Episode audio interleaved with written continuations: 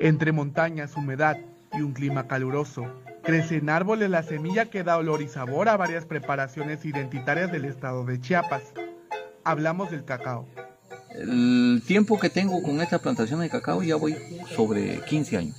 Voy como sobre 15 años este, que empezamos a hacerlo, a reproducirlo y todo eso. Pues es lo que es lo que realmente nos, da el, sostén, pues el producto. Es que de esto se, se vive, se sobrevive.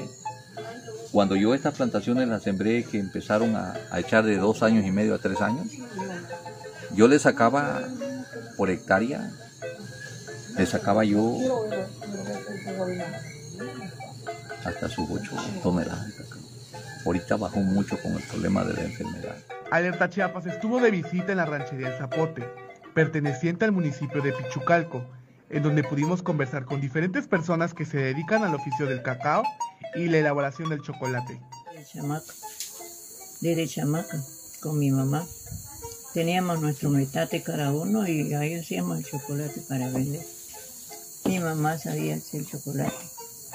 Y pues yo lo ayudaba en la piedra, en el metate se hacía.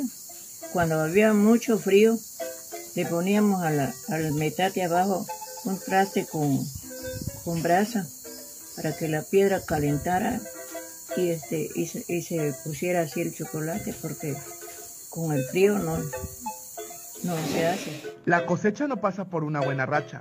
Esta es una semilla difícil de cosechar y con alto valor en el mundo. En esta región del estado, el kilo de cacao no pasa los 60 pesos.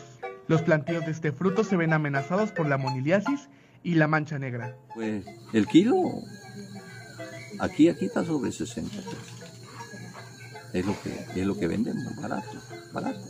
Porque en otro lado se va a dólares, ¿no?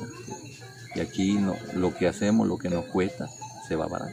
Pues la, la desventaja que, que ya no da por sembrar es la enfermedad, la decepción y muchos ahorita pues dicen el ganado es el... y subió un, un valor el ganado fuertísimo pues y dice, bueno, pues si el ganado vale tanto que ya el cacao ya no.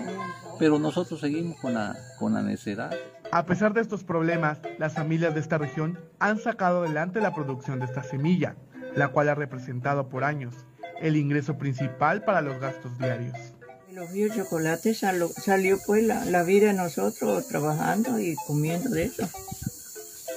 Comiendo todo el tiempo. Pues mi mamá no tenía dinero, mi papá y ellos trabajaban la milpa, el maíz y todo eso y gracias a Dios ahí vivíamos. Pues el sostén, pues el sostén de mi, de mi familia y de mi casa es lo, es lo primordial que tengo, porque le vuelvo a repetir, no, no tengo más nada más que de mis plantaciones de cacao. Esto debería de seguir adelante, no destruirlas, no dañarlas, porque le digo, de eso vivimos y de eso comemos.